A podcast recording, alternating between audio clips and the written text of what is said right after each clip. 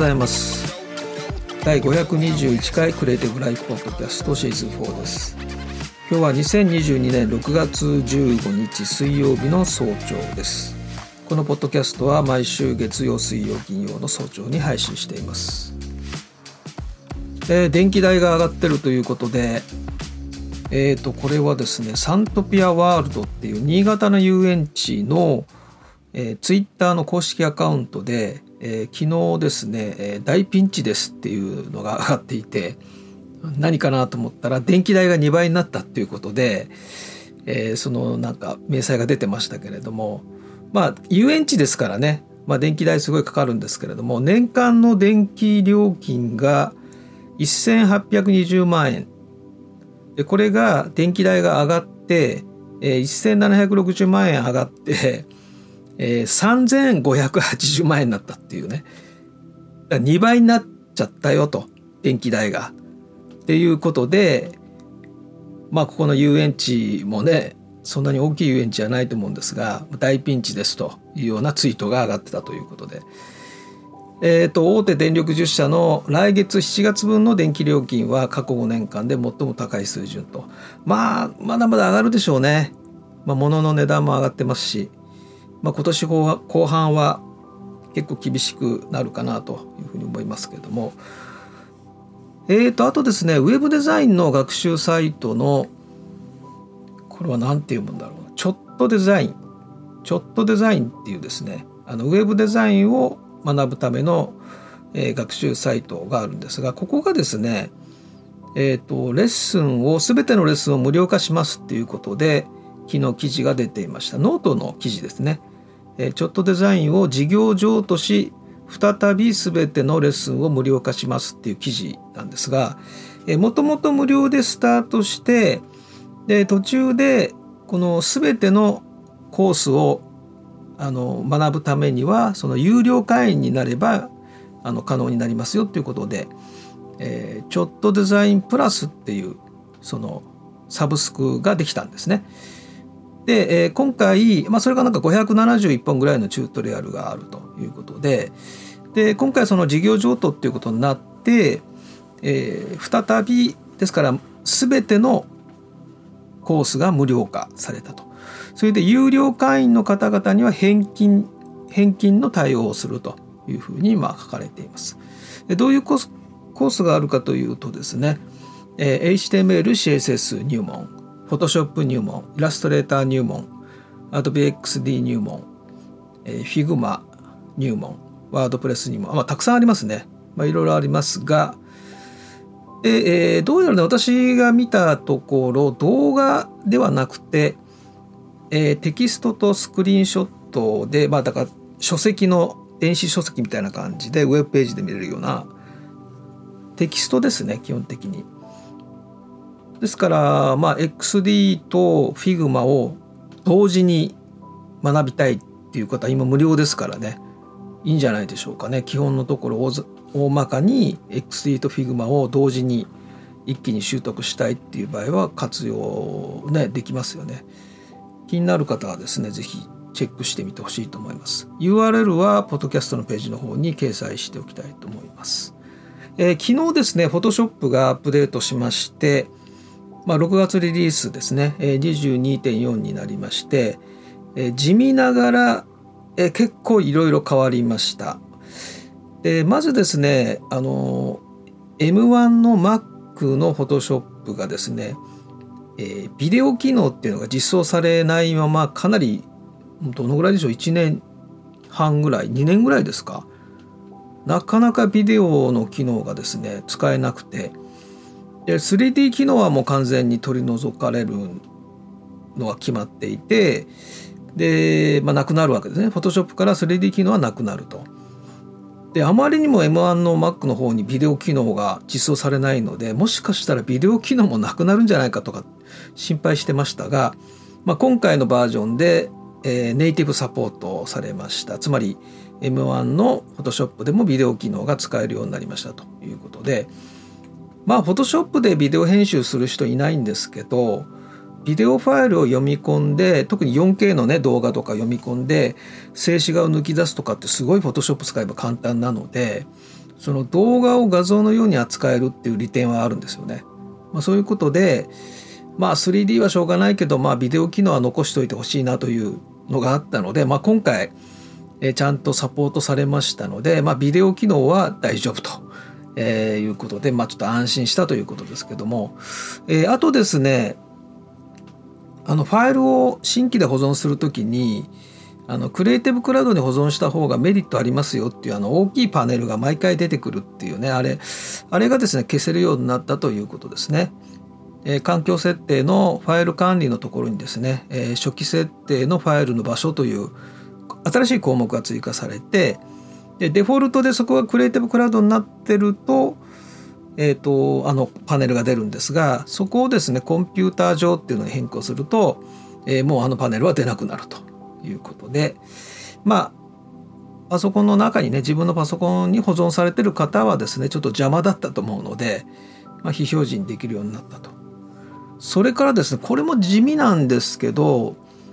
非常に便利な機能が追加されました。えー、ショートカットの長押しで、えー、2つの機能を同時に使えるっていうやつなんですが例えばですね選択ツールを使っていて一時的に移動ツールを使いたいなっていう場合にあの移動ツール V ですからキーボードの V って押すとツールが切り替わっちゃうんですよね。でまた戻さないといけないんだけども V V だったらば V を押しっぱなしにするんですね。押しっぱなしにしてその間は移動ツールが使える。で、キーを離したら選択ツールに戻るっていうね。併用できるんですね。これね、慣れたらすごい便利だと思いますね。さすがにあのツールバーにマウスで持っててクリックっていうのはもうなくて、ショートカットキー使ってると思うんですが、でも V って押してね、ツール切り替わったらまた戻さないといけないので、押しっぱなしにしてるとそのツールが使えてキーを離すとその前に保持されてるツールに戻るっていうねそういうあの機能が追加されてます。であとはですね円形ワープの変形っていうのであのボトルボトルにラベルをきれいに貼り込むっていうのが結構今まで厄介だったんですが、まあ、それが簡単にできるワープ機能が追加されてます。でそれから、えー、オブジェクト選択ツールに髪の毛のディティール保持っていうのがついて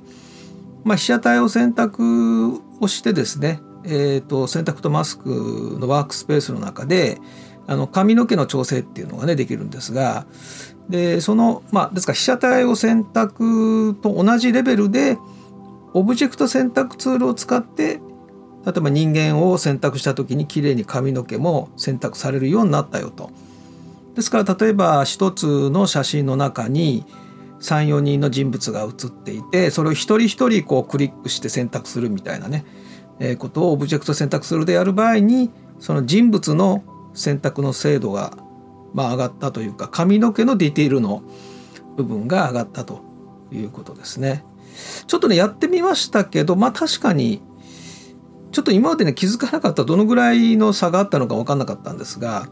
まあ被写体を選択と同レベルにはなってる感じですね。あとねこれも地味すごい地味なんですがとても便利な機能としてはあのガイドを引きますよね位置合わせする時とか。でそのガイドのを右クリックするとロックしたり削除するっていうことができたり数値入力して左から何ピクセルにガイドを置くとかっていうことができるようになりました。これは地味に便利でガイド線を正確にこう引きたい場合水平垂直のガイドですねその時に数値入力ができるようになったっていうのはその右クリックで削除も右クリックでできますしこれ地味に便利ですね。ということで、まあ、派手な新機能はありませんけれども非常に地味なバージョンアップということになったとはい、えー、前回ですね Web3 の話をちょっとさせていただきまして、えー、私の考えとしては Web3 というのはあまりテクノロジードリブンで見るよりもカルチャーとして捉えた方が理解しやすいという、まあ、お話をさせていただいたんですが、まあ、ヒッピーカルチャーにね近いよということでただとはいえですねブロックチェーンですからそのテクノロジー面テクノロジーの側面からですね分かりやすく解説してる人がいれば紹介したいなと思ってました。私がそのそこまでの知識がないのでその技術面からお話がちょっとできないので、えー、ということだったんですが、えー、ついに発見しましてですね、えー、本当に分かりやすくですね、えー、解説をされてるポッドキャスト。ポッドキャストというかねえっ、ー、とボイシーっていうまあボイポッドキャストとボイシーの違いがちょっと今一つ分かんないんですがボイシーのチャンネルにありました。でなぜですねこの Web3 にのめり込んでいるエンジニアの人たちそれお金儲けじゃないんですよね。お金を稼ぐためにやってるんじゃなくて、えー、すごい可能性を感じて大きな可能性を感じてるからのめり込んでる。しかも割とそのちょっとしたトレンドでは身動きもしないような人たちが、えー、優秀な、ね、エンジニアの方々が今必死に Web3 やってるわけですね。なぜかっていうのが今一つ伝わってないと思うんですね。何がそんなにそのお金目的ではなくどこにその可能性を感じてるのかっていうのが多分ね分か分かりにくいというかなかなかその一般の方には伝わってないと思うんですが、えー、今回ですねこの中島聡さんというまあこれはまあでも IT の世界にいらっしゃる方はまあ知らない人いないと思うんですけれども、えー、ボイシーのですね中にエンジニアとしての生き方っていうチャンネルを持っています。でここでまあ音声を配信してるんですけど、まあ、ちなみに知らない方いないと思いますが中島聡さんは、まあ、エンジニアの方で大ベテランの方で、まあ、マイクロソフトの本社であの Windows のチーフアーキテクトとかやられた方です。まあ、非常にあの大ベテランのエンジニアの方今投資家でもあるのかな。で、えー、この中島さんがですね昨日の配信でえー、Web3 が世界にもたらすものっていうのを配信してるんですが、えー、これがねすごいし分かりました。なぜあのこのまあ専門用語で言うとスマートコントラクトのことを言ってるんですけどもねこれがなんでこんなに画期的なつまり未来を変えるね次のウェブの新しい未来であるみたいなねそういうなぜそうなのかっていうのがすごいよく分かりました。これね是非聞いてみてほしいと思います。で中島さんはですねこれ以外にえー、っと25月の29日にはですねスマートコントラクトを中学生にも分かるように説明してみるっていう配信をしていたり、えー、ブロックチェーンとは何か中学生にも分かるように説明してみるとにかく中学生に分かりやすくブロックチェーンとかスマートコントラクトこういうものですよっていうのを、まあ、こう音声配信って出してるんですね。でその流れで今回 Web3 が世界にもたらすものっていうことでそのなぜ Web3 にエンジニアの人たちがのめり込んでいるのかとそのお金目的でもないのになんでその未来可能性を感じているのかっていうのがすごいよくわかるので、えー、ぜひねあのー、まあ確かに技術の話なので若干こう難しい言葉も出てきますがそれでもねすごい分かりやすかったですね。おすすめします。これもあのリンクを載せておきます。ボイシーであのボイシーのサイトでえっ、ー、とこれはねビジネスカテゴリーなのかな、えー、まあ中島聡って入れればすぐ出てくると思いますが、えー、昨日の配信なのでぜひ聞いてみてください。はい、えーと、3DCG 勉強会でやっているそのシネマティックグラフィックノベルこれを作っていこうということで今やってるわけですけれども、えー、このシネマティックグラフィックノベルというのはどういうものかということで定期的にいろんなまあ紹介をしています。例えばこんな感じですよっていう。確かですね以前は以前ご紹介したのはえっ、とねシーズンですよね。えー、シーズンっていうこうなんでしょう思い出自分の思い出を集めながら自転車で世界を旅するっていうゲームまだまだ出てないですよね確か。えー、スカベンジャーズスタジオというモントリオールのにある、え、インディーズのスタジオですねゲームスタジオが開発中のものですが、えー、女性が主人公で、まあ、非常にこう平和そうな世界をですねこう自転車に乗っていろんな人と出会いながらこう思い出をですね、えー、記録していく。ただえー、それは大災害が来るっていうのが分かっていて、まあ、世界が滅びる前に自分の大切なものを集めていくみたいなね、えー、そういうストーリーなんですけれどもこれがまあ非常にあの何でしょうねその絵本の挿絵みたいな児童文学の文学書の挿絵みたいな、えー、そういうまあグラフィカルな表現で、えー、そのゲームのビジュアルってのは作られてるんですね。で例えばこういうものですよってことでこれまあご紹介しました。で今日はですねえー、と13日の、えー、これ午前2時ぐらいから配信されていた XBOX& えー、ベスダベセスダゲームズショーケースですね、ま、毎年やってるやつですかね。えっ、ー、と XBOX のですねあの新作のこう情報を伝えていくというオンラインの配信イベントを、やっておりましてその中であこれはですからこのイベントで話題になってたのはあの、ね小島プロダクションがですね、えー、XBOX ゲームスタジオと提携するというね、えー、ことがまあ小島さんが出てきて発表したっていうのが結構ね話題になりましたけれどもつまりマイクロソフトのクラウド技術を使った新作を開発するということを発表してまあまあね前はソニーとはやってましたけれどもソニーとはまあパートナーシップは別に切れたわけじゃないらしいですけどもね、まあ、非常にあのゲーム業界では話題になってたと。でこのイベントで紹介されてた新作で「As Dusk Falls」というですねえインテリアナイトというスタジオが開発中のゲームなんですけどこれがですねままさしくシネマティックグラフィックノベルなんですね表現が。具体的にどういうものかというと登場人物は全部絵なんです。でそれ以外は全部 3DCG まあゲームですからね 3DCG なんですね。で写真を加工した感じなんだけれどもこのメイキングも上がっていてでメイキングを見るとですねフォトショップ使ってるんですね。でフォトショップってなんかこうレタッチしてるので単純な写真加工ではなさそうなんですが登場人物だけは紙芝居なんです。非常にこうグラフィカルに処理された人物なんです。人物の絵なんですね。で登場人物だけ紙芝居っぽく動いてでそれ以外は全部 3D リアルな 3DCG というね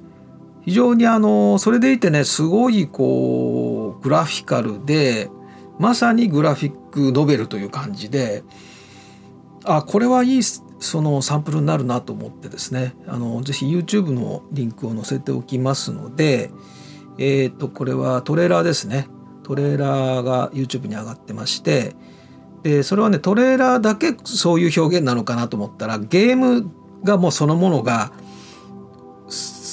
そうらしいですね。あの人物だけ紙芝居でグラフィカルででそれ以外 3DCG 普通の 3DCG でリアルに動くっていうね車とかその建物とか風景とかは全部 3D リアルな 3DCG で人間だけそのなんか写真を加工したような紙芝居なんですね。でそれがすごいあのセンスが良くてその動かし方とか静止画の動かし方とかねでそれ以外がリアルに動いてる 3DCG で人物だけなんか紙芝居的に動くんだけどそのそれが一つ一つが非常にモーショングラフィックがすごいセンスが良くてですね、えー、こういうまさにグラフィックノベルシネマティックグラフィックノベルの表現の一つだなということで、えー、ぜひねこれ今 3DCG 勉強会に参加される方は、えー、見ておいてほしいなと思います。えー、ということでですねあそれで言いますと 3DCC 勉強会がですねちょっとさすがにやっぱ今月厳しくなりまして、えー、と25日に予定ということだったんですがまあ幸いこのポッドキャストでしか告知をしていなかったのでツイッターにも告知してなかったのでまあ本当に数名の方があの、えー、参加希望を出されていたのでちょっと個別にあちゃんとご連絡いたしますが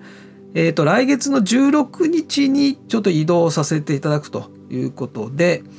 えー、第6回 3DCG 勉強会は、えー、来月の16日に変更と今月はなしにということになりました。今月もライブがすごい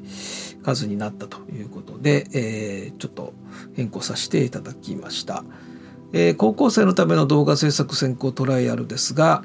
えー、16になったんですね。16あさってですかね、えー、木曜日です。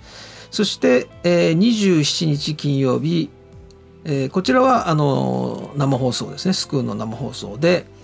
えー、夜8時からです。フォトショップの生放送になりまして、えー、ちょっとこうエンターテインメント的な、感じで、やりますので、えー、ぜひ無料なので